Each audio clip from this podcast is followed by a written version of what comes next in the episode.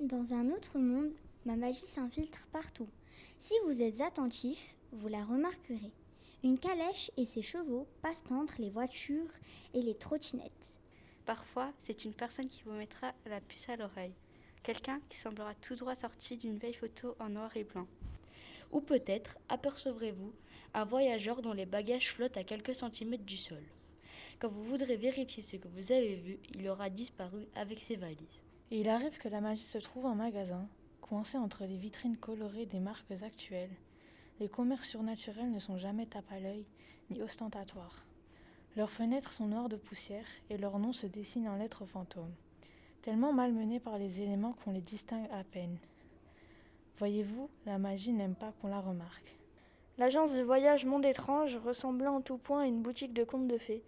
Les vitraux des fenêtres étaient sales et fêlés, la peinture de la porte toujours close s'écayait. Un seul élément refusait de se fondre dans le décor. L'enseigne, dont les lettres noires et dorées ressortaient sur un fond rouge rubis.